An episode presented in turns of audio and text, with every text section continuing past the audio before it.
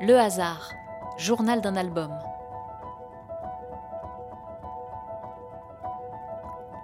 Épisode 1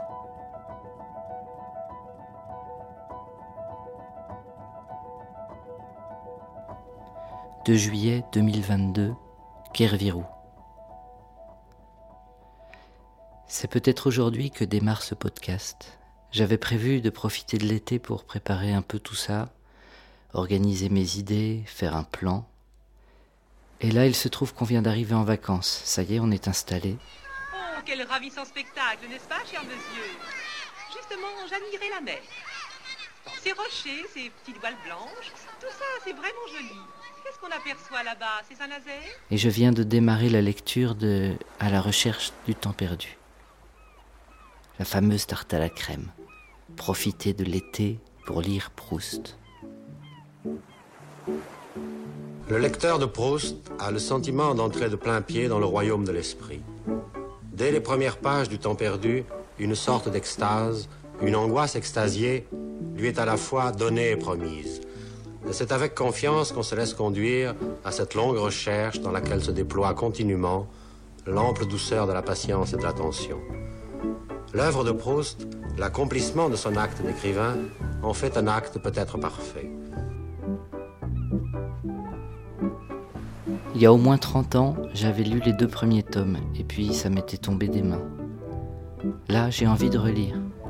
Et quelque chose me dit que c'est le moment. En tout cas, j'en ai envie.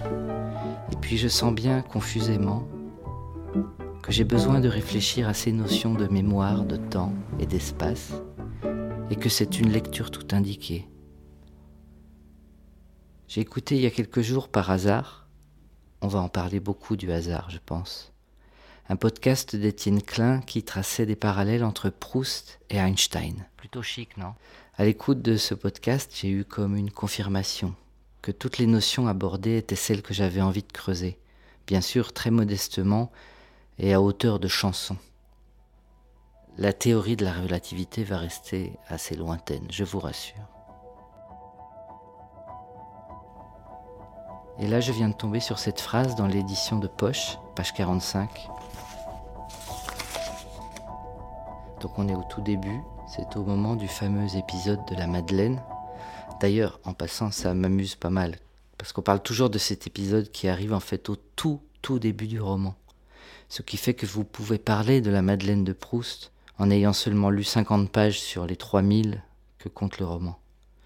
C'est plutôt pratique. Bref, il y a donc, page 45, cette phrase qui m'a arrêté dans ma lecture. J'entends la rumeur des distances traversées. Je ne sais pas encore bien pourquoi ça me parle tellement. Peut-être parce qu'il y a une notion de mouvement et que c'est quelque chose que le narrateur entend.